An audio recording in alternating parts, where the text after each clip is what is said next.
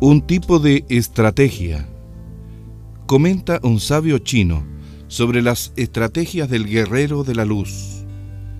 Haz creer a tu enemigo que no conseguirá grandes recompensas si decide atacarte.